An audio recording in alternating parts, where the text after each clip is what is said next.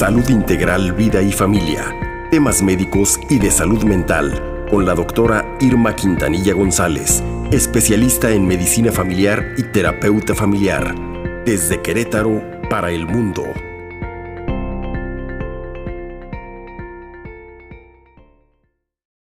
Doctora Irma Quintanilla, nuestra buena amiga que nos va a hablar de los tipos de cubrebocas existentes, cuáles son buenos, cuáles no, y también nos hablará de los síntomas que se presentan cuando adquieres el Omicron. Querida doctora, muy buen día.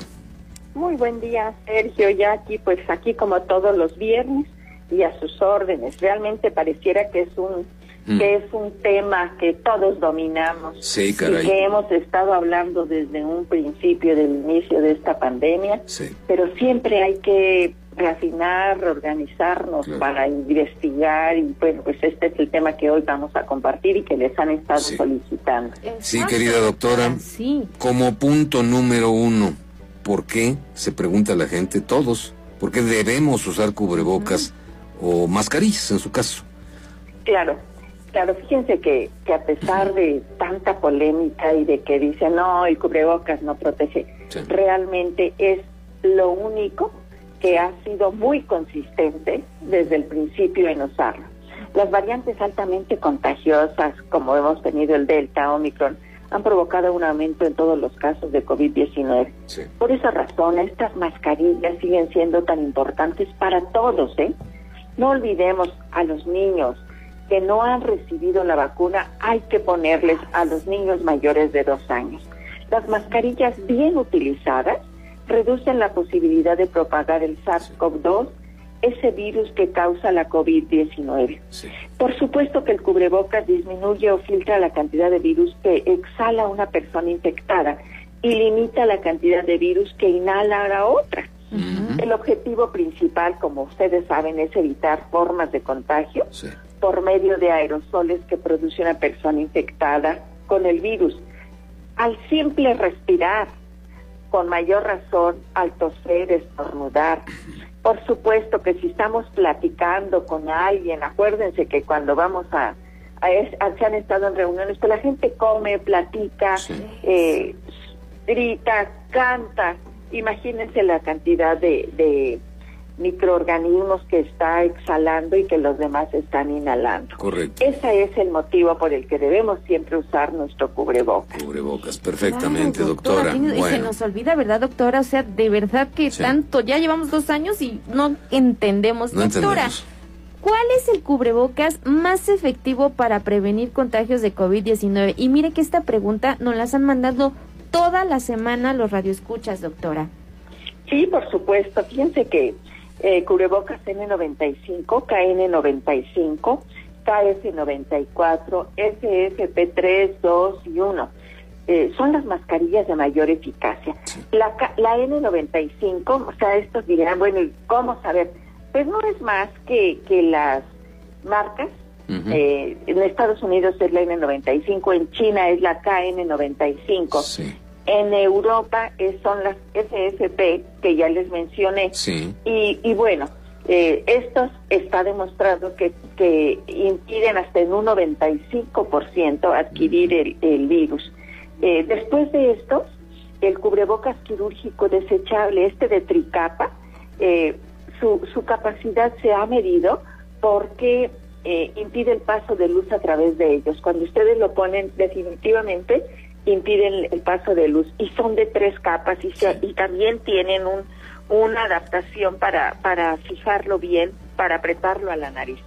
El cubrebocas de tela que después ya por la economía vimos, eh, tiene que contar con tres capas, estar elaborado con una fibra natural como el algodón. Y actualmente, si ustedes se dan cuenta, con este virus tan tan que se propaga con tanta facilidad, hemos visto que hay eficacia con la combinación de cubrebocas de tela del que del que tienen más un cubrebocas ya sea quirúrgico o N95 o los primeros que les comenté. Exactamente, N95, NK95 y SS, versión Europa, versión Estados Unidos, y es lo que nos llega aquí. Así es. Así es, más los primeros, ¿eh? Más los primeros. Más los primeros. Doctora, importante, ¿cómo se debe de usar un cubrebocas, doctora? Todos ya estamos confundidos. En la papada, ¿verdad, doctora?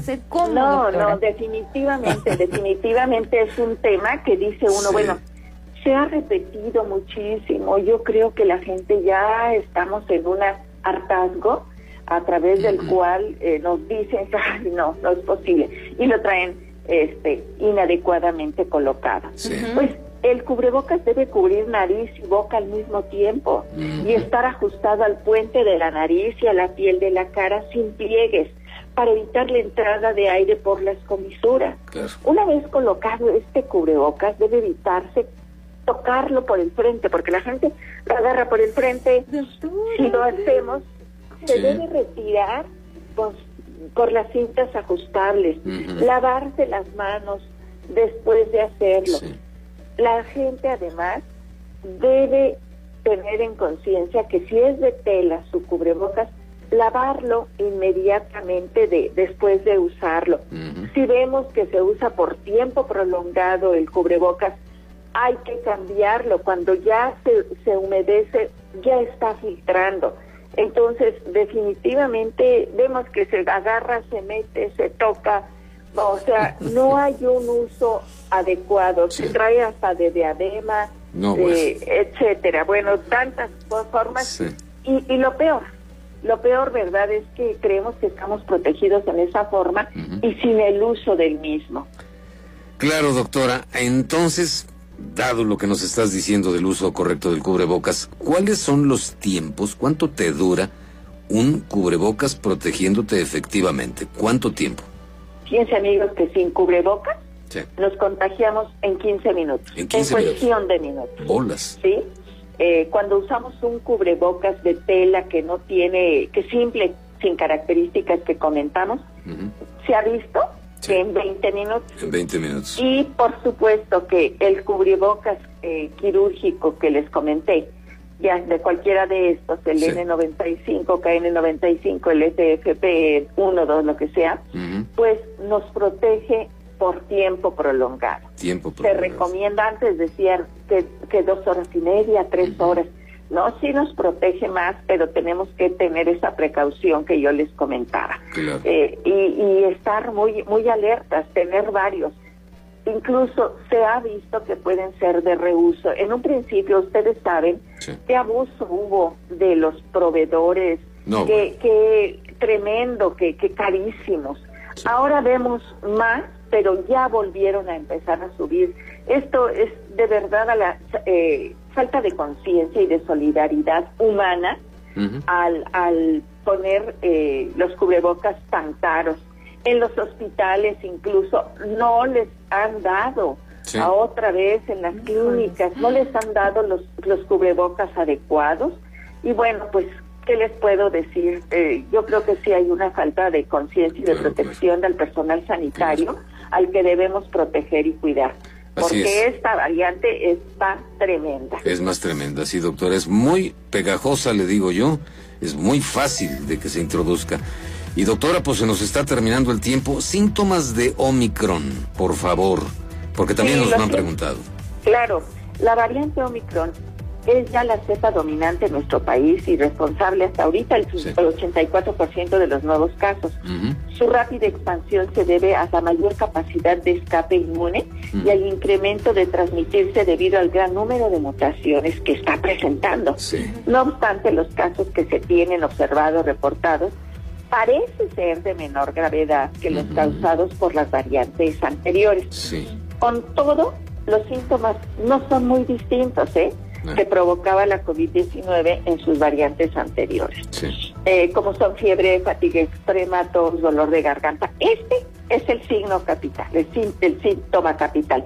La gente empieza a quejarse de garraspera, de dolor de garganta, es como que el de mayor predominancia. Dolor de cabeza, dolor muscular, que se ha visto también más fuerte.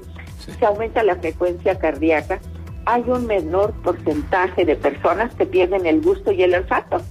¿sí? Algunas personas también han reportado sudores nocturnos que, que van con más frecuencia. Y en los niños, eh, los síntomas de esta variante son muy similares a los que manifiesta cualquier adulto. Sin, sin embargo, amigos, es importante recordar que por norma general las personas jóvenes y sin patologías previas, pues tienen cuadros menores, más, más leves, pero eso no quita de que contagien ah, claro. aguas. O sea, ay, pues mi niño parece que está muy, con una tosecita, sí, pero es contagioso. Y no olvidemos a los asintomáticos. Bueno. Que siguen contagiando y que siguen propagando este virus. Pues amigos, por hoy es todo. Gracias. Este, que pasen excelente fin de semana. Los invito a visitar mi página www.saludintegralvidayfamilia.com y en redes me encuentran como DDA Irma Quintanilla. Ahí encontrarán más temas que seguramente les serán de utilidad y espero que esto que les compartí lo, podamos, lo pongamos en práctica y les sea de utilidad a todos. Gracias. Gracias, doctora. Abrazo. Muchas gracias. Muy buena la información. Gracias. Gracias, doctora. Buen fin de semana, buen viernes. Gracias. Igualmente, amigos. Hasta pronto. Hasta pronto. Más adelante, nuestra querida.